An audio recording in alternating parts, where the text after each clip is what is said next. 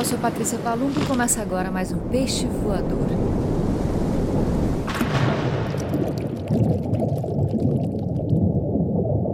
Peixe Voador é meu podcast, meu diário do isolamento. Já estamos em casa há meses e continuaremos aqui até que seja seguro para nós, para todos nós, irmos para a rua devagarinho. Tem dias mais fáceis, dias mais difíceis, né? Sabemos disso, estamos aqui enfrentando uma tremenda de uma guerra, batalhas diárias.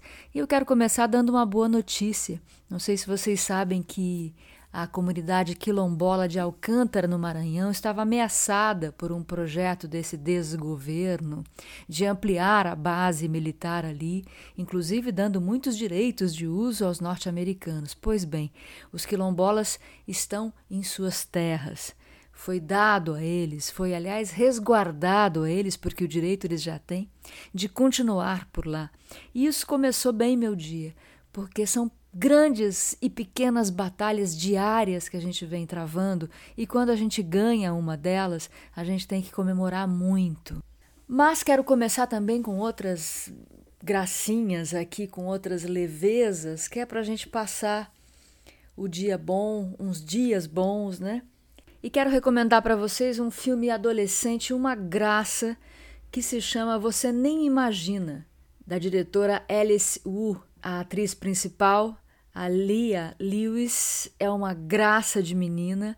Ela é chinesa, nascida na China, mas chegou nos Estados Unidos muito jovenzinha, muito neném, junto com o pai e com a mãe.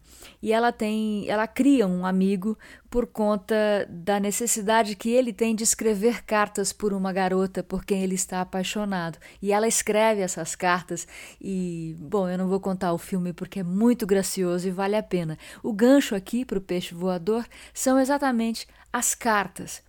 Através das cartas, ela se comunica, elas, eles ali se comunicam. O menino também vai é, ganhando cultura, vai ganhando informação, vai abrindo a sua sensibilidade.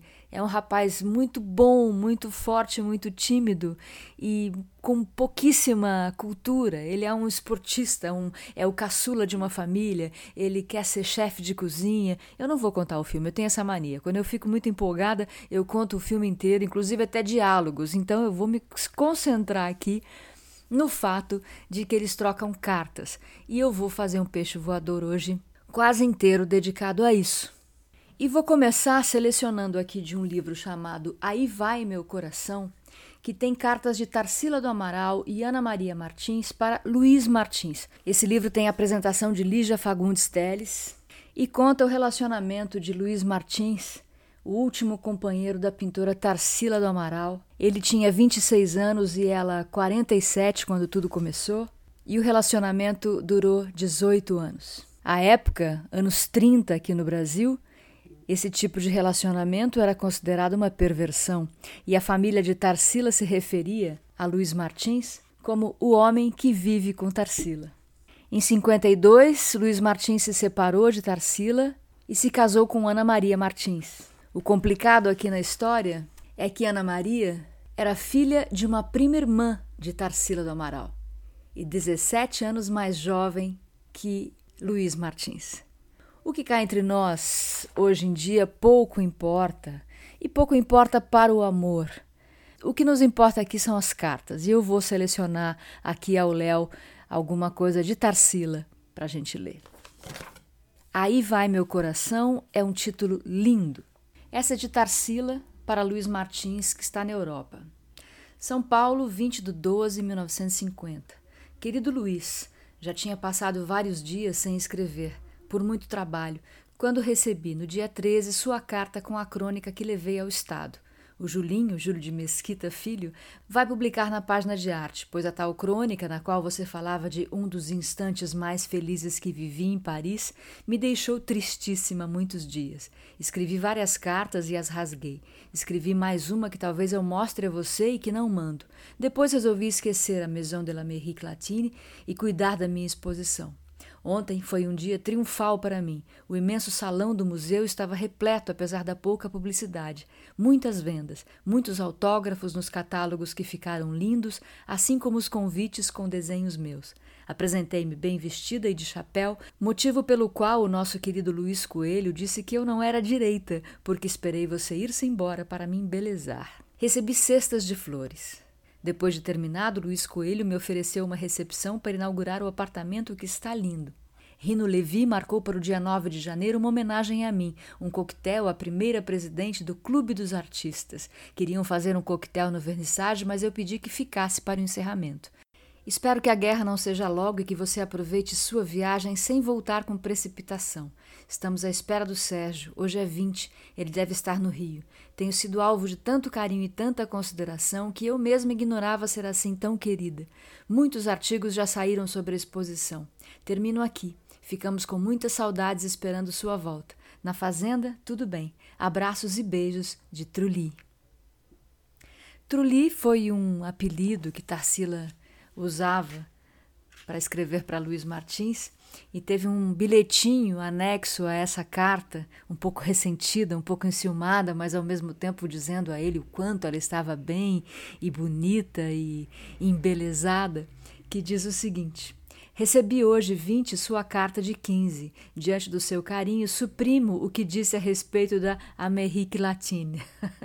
Não há tempo para outra carta. Esqueço completamente, e isso está grifado embaixo, meus ressentimentos. Estou no museu. As vendas continuam. Adeus. Aí vai meu coração, cheio de saudade. Uma delícia ler as cartas de amor, né? É, tem um poema do Fernando Pessoa que fala sobre como são ridículas as cartas de amor, mas que são mais ridículas ainda as pessoas que nunca escreveram cartas de amor. E essa história de Tarsila do Amaral com Luiz Martins e depois Ana Maria Martins, esse amor né, que passou por dentro de uma família, já que a Ana Maria era sobrinha, de certa forma, né, de Tarsila, e que durou tantos anos e que não foi oficializada, né, como era de praxe naquela época, e tinha toda essa convenção, né, o homem que vive com Tarsila, aquela história, me lembrou a história de Carlos Drummond de Andrade, que está no livro maravilhoso do Geneton Moraes Neto, que tem prefácio do Paulo Francis, é uma grande reportagem biográfica sobre o nosso grande poeta num capítulo chamado Quinta Estação, As Fitas Secretas, Pequena Expedição à Face Oculta do Planeta Drummond, Geneton conta a história de amor de Carlos Drummond de Andrade com sua namorada Lígia Fernandes, uma colega de trabalho com quem Drummond compartilhou uma história de amor ao longo de 36 anos. Foi, aliás, com ela, de mãos dadas com ela, que Drummond veio a falecer. Geneton conta aqui: os netos do poeta em vigília na clínica não criaram dificuldades para o acesso de Lígia à UTI. Por um acaso que terminou coroando com um acorde dramático uma paixão arrebatadora, o poeta morreu em companhia da namorada. Foi em 1951 que tudo começou. Carlos Drummond era casado desde 1925 com Dona Dolores Dutra de Moraes. Drummond se apaixonou por uma bibliotecária de 24 anos. A diferença entre os dois era de 25 anos. Mas a própria Lígia diz aqui: nasci no dia 30 de março de 1927. Carlos é de 31 de outubro de 1902. Mas na verdade sempre fui mais velha que Carlos, sempre. Carlos tinha uma cabeça de gente jovem, um jeito moderno de pensar, e eu tinha um jeito antigo. E os 25 anos de diferença não fizeram diferença nenhuma. O poema Campo de Flores foi dedicado a Lígia. Deus me deu um amor no tempo de madureza, quando os frutos ou não são colhidos ou sabem a verme. Deus, ou talvez o diabo, deu-me este amor maduro, e a um e outro agradeço, pois que tenho um amor. Pois que tenho um amor, volto aos mitos pretéritos e outros acrescento aos que o amor já criou.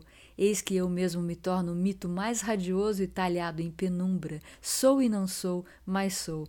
Eu que não me sabia e cansado de mim julgava que era o mundo um vácuo atormentado, um sistema de erros. Amanhecem de novo as antigas manhãs que não vivi jamais, pois jamais me sorriram.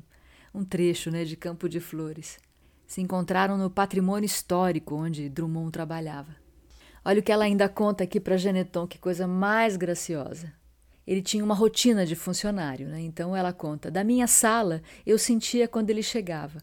Carlos ia aparando as fotografias porque não gostava de fotografias com beiradas brancas. De repente largava a tesoura em cima da mesa. Eu sabia pelo barulho que ele já tinha chegado. Depois ia à minha sala para me dar bom dia. Fazia mil poemas para mim o tempo todo. Jogava o poema, saía correndo, não deixava que eu lesse na frente dele. Esse livro de Janeton mostra algumas faces do poeta que eu desconhecia, o bom humor de Drummond, esse homem apaixonado, algumas entrevistas aqui, como eu já contei para vocês, não sei se aqui no Peixe Voador ou no vídeo chamada que eu coloco no meu perfil no Instagram, que Oscar Niemeyer chamou Drummond de come quieto e ele disse, ele pediu para trocar, por favor, por namorador. Seguindo com as cartas, eu quero lembrar vocês de Caio Fernando Abreu. Outro dia eu contei que Hilda Hilst, num livro de entrevistas, fala de uma figueira. Uma figueira que ela considerava encantada e realizadora de desejos. Diz que realizou para Caio Fernando Abreu, por exemplo, vários deles, inclusive ficar com a voz boa. Aí achei aqui no livro de cartas do Fernando Abreu, que saiu pela editora Aeroplano, uma carta que ele escreve para os pais no dia 29 de outubro de 1969, direto da Casa do Sol, uma propriedade do litoral que Hilda Hilst tinha. Casa do Sol, 29 de outubro de 1969. Queridos pai e mãe, essa é uma carta só de boas notícias, portanto preparem-se. Em primeiro lugar, a minha voz melhorou. Foi uma mudança completa. Estou com uma voz muito bonita, grave, forte, perfeitamente normal. Tudo começou quando Hilda e Dante me deram de presente um gravador. Gravei a minha voz vários dias, várias vezes, pensava em fazer exercícios, melhorar aos poucos, até que ontem à noite, de repente, a voz mudou Fiquei assustadíssimo, achei que fosse uma melhora repentina e que logo ia voltar a ser como antes. Aí fiquei umas duas horas falando no gravador e a voz continuava ótima. Hoje de manhã mostrei a Hilda, ela ficou felicíssima. Foi uma verdadeira festa. É impressionante a mudança, vocês vão ficar tão bobos quanto eu quando ouvirem. Me sinto felicíssimo. Isso resolve praticamente todos os meus problemas. Posso fazer o que quiser, falar com quem quiser. Ninguém vai rir nem achar esquisito. A única explicação que tenho é que se trata de um autêntico milagre. que graça, né? Que amor. E ainda segue, né? Hilda contou pra gente naquela entrevista que eu já li aqui para vocês que ele também ganhou alguns prêmios e foi tudo pedido que ele fez à Figueira. Ah, e ele conta aqui na carta essa história. Ó.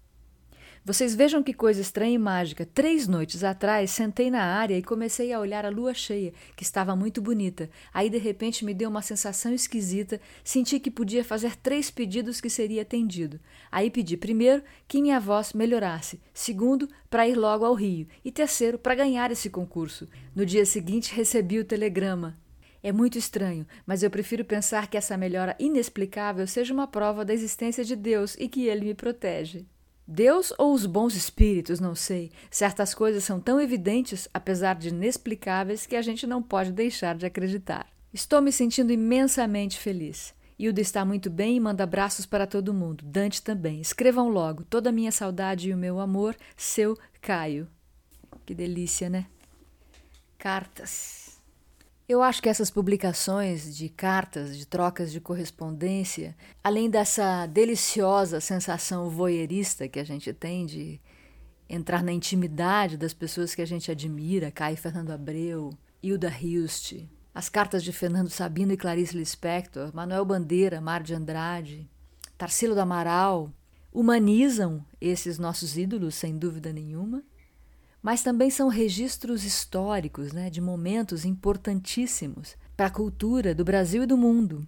Do Brasil, por exemplo, eu tenho aqui um, uma edição de cartas de Lígia Clark e Hélio Oiticica, escritas trocadas entre 64 e 74. Uma linda edição, um mini livrinho de arte Oiticica escreve para Lígia, direto do Rio de Janeiro, em 15 de outubro de 68. Lígia querida, recebi sua carta e adorei, até que enfim.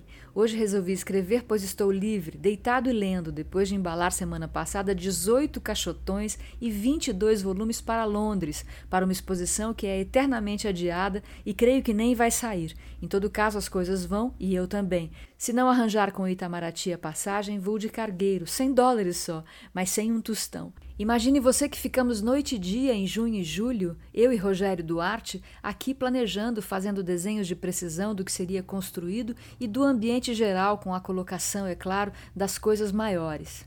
Rogério irá para Paris e depois para lá. Gershman também, depois de passar por New York. Tem um amigo meu, Torquato Neto, o maior letrista, a meu ver, que trabalha com Caetano e Gil, que quer ir comigo no navio. Vai ser ótimo. Queria muito que você estivesse em Londres, pois sei que para nós dois será genial. O que faço questão é de não encontrar brasileiros chatos, como sempre acontece quando se está numa terra estranha. Estou escrevendo muito com certas influências, de Rogério no início, de Ginsberg, etc., mas creio que há coisas no que escrevo. São textos poéticos, mesmo quando tratando de arte. Não gosto mais de teses ou descrições filosóficas. Em outro trecho da carta aqui, ele também fala de um debate do qual ele participou, chamado Amostragem da Cultura, Loucura Brasileira, e convidamos para a mesa Frederico Moraes, mediador, participantes eu, Rogério, o sociólogo Sérgio Lemos, Lígia Pape, Nuno Veloso, Caetano Veloso, Gershman, Chacrinha que acabou não indo por estar sem voz gripado, mas que foi o centro das discussões. E a plateia estava horrível, todos nos atacavam violentamente, principalmente a Caetano, inclusive pessoas que são a nosso favor. Foi bom, mas confesso que não tenho saúde para aguentar outro. Todos nos atacavam por pura mesquinharia, a julgar pelos argumentos horríveis e pequenos. Enfim, parecia uma análise coletiva que é simpático, mas chato ao mesmo tempo. Agora, enquanto escrevo essa carta, estamos no dia 17, explodiu outro escândalo. Resolveram interditar o show que Caetano Gil e os Mutantes, os geniais, estavam fazendo na sucata, por causa daquela minha bandeira, seja marginal, seja herói, que o David Zing resolveu colocar no cenário, perto da bateria. Um imbecil do DOP se interditou e Caetano, no meio do show, ao cantar É Proibido Proibir, interrompeu para relatar o fato, no que foi aplaudido pelas pessoas que lotavam a boate. Conclusão: não me deixam nem dormir. Telefone, imprensa, uma fofoca louca nos jornais, principalmente mentiras. Um lance bem chato, mas que já previa o empresário do Caetano, Guilherme Araújo. Aí ele ainda diz para Lígia: Querida, estamos acima de tudo isso, sempre estivemos, estamos em outra, como se diz na gíria, em outro plá, e não adianta, o negócio é nem tomar conhecimento de fofocas tão mesquinhas. Por isso que disserem por aí também, nem ligue, é inveja e nada mais. Mil beijos e escreva logo antes de viajar. Estou louco para ouvi-la. Beijos, Hélio. Então a gente tem aqui um registro de uma época. Aliás, registros de várias épocas nessas cartas, que são como diários também. Ainda tenho aqui na minha mão as cartas de Edith Piaf, as cartas de amor de Edith Piaf, da editora Amarilis. Edith teve um caso de amor por muito tempo com um grande atleta francês que era casado. Era Louis Gerardin, o Totó, um belo, elegante designer da Renault e herói do ciclismo francês, dez vezes campeão da Tour de France. Foi um dos romances menos conhecidos e mais secretos de Edith Piaf, que assinava Tua Coisinha. Só que, como ele era casado, as cartas eram desesperadas, intensas. Edith queria por tudo se casar com ele, morar com ele, viver com ele. Isso chegou a acontecer por pequenos períodos, mas ele foi embora, voltou para o casamento e as cartas foram ficando cada vez mais desesperadas, até que no momento ela se despede do casal, não só dele. Mas separei uma pequenininha aqui para gente, a gente ler. Essa aqui dedicada então ao casal Senhor e Senhora Gerardin, Monsieur e Madame. Nova York, 18 de setembro de 52. Totó, quando você receber esta carta, estarei casada e devo ser honesta com Jacques e com você. Avisei mil vezes que você iria me perder, mas você nunca reagiu. Então o que tinha de acontecer, aconteceu. De tanto conviver ao lado de alguém que é carinhoso, gentil e cheio de atenções, a gente se deixa envolver e devo confessar que amo sinceramente Jacques. Não quero estender-me sobre esse assunto nem sobre nós. O que se pode fazer diante da realidade? Você se arriscou, todos os teus amigos e os nossos te alertaram, mas você não quis entender nada. Desejo de todo o coração que você não sofra. Sei que é forte. Não ouso pedir uma palavra sua, compreendo perfeitamente que é muito difícil me responder. Gostaria que não ficasse ressentido comigo. Todas as vezes que você me magoava, eu te perdoei. Procure ser generoso, como também eu fui. Não ouso mais abordar a questão do dinheiro, não seria apropriado. Julgue você, sei muito bem que tudo o que fizer fará direito. Por outro lado, se precisar, use-o e me devolva quando puder. Totó, gostaria realmente de continuar sua amiga e saiba que pode contar comigo em qualquer circunstância. Pela última vez, assino tua coisinha. Ai, pobre Edith Piaf. Obrigada, meu adorado, pelos dias maravilhosos que você me deu. Não os esquecerei jamais. Você é o meu doce querido que adoro. Não se preocupe por mim, meu amor. Eu te amo, te amo, te amo, te amo, te amo até morrer de amor. Edith Piaf. Né, pessoal? Aquela mulher intensa, que não se arrependeu de nada, mas que viveu, viveu, viveu tão curto, né? Viveu pouco, morreu de uma doença degenerativa, mas deixou um legado e essas cartas também são legados. O que a gente deixa, o que a gente escreve, o que a gente diz, o que a gente grava, o que a gente conta oralmente em casa para os filhos, para os amigos. Isso tudo é legado, isso tudo é história. E história é a coisa mais importante da vida da gente, né? Tudo que a gente fez, tudo que a gente amou, tudo que a gente criou. Então hoje o peixe voador é dedicado a isso. Não coloquei nenhum som aqui, mas eu vou fechar de novo com o meu querido Tom Zé, que tem uma canção chamada Carta, que é a coisa mais linda. Visitem o repertório de Tom Zé, super vale a pena. Eu preciso mandar notícias pro coração do meu amor me cozinhar, pro coração do meu amor me fazer me sonhar, menina, me comer, me cozinhar como um peru bem gordo, me cozinhar que nem a num tesoura. Eu preciso mandar uma carta. Seria bom, né, se a gente pudesse ter esse hábito ainda, mandar cartas. Por enquanto a gente manda bilhetes no WhatsApp, e-mails, videozinhos. Mas seria bom receber cartas. É isso por hoje, queridas e queridos ouvintes. Vamos tentar levar os nossos dias na maior leveza possível. Não tem sido fácil, eu sei, eu admito, não tem sido fácil para mim, nem para vocês, nem para ninguém. Mas vamos passar. Vamos passar por isso sim, com toda certeza. Vejam essas histórias todas, né? Tarsila do Amaral falando lá que tomar a guerra não aconteça. Tantas coisas, né? Já passaram, tantos que conhecemos já passaram por tanta coisa. Vamos passar também. São ciclos da vida.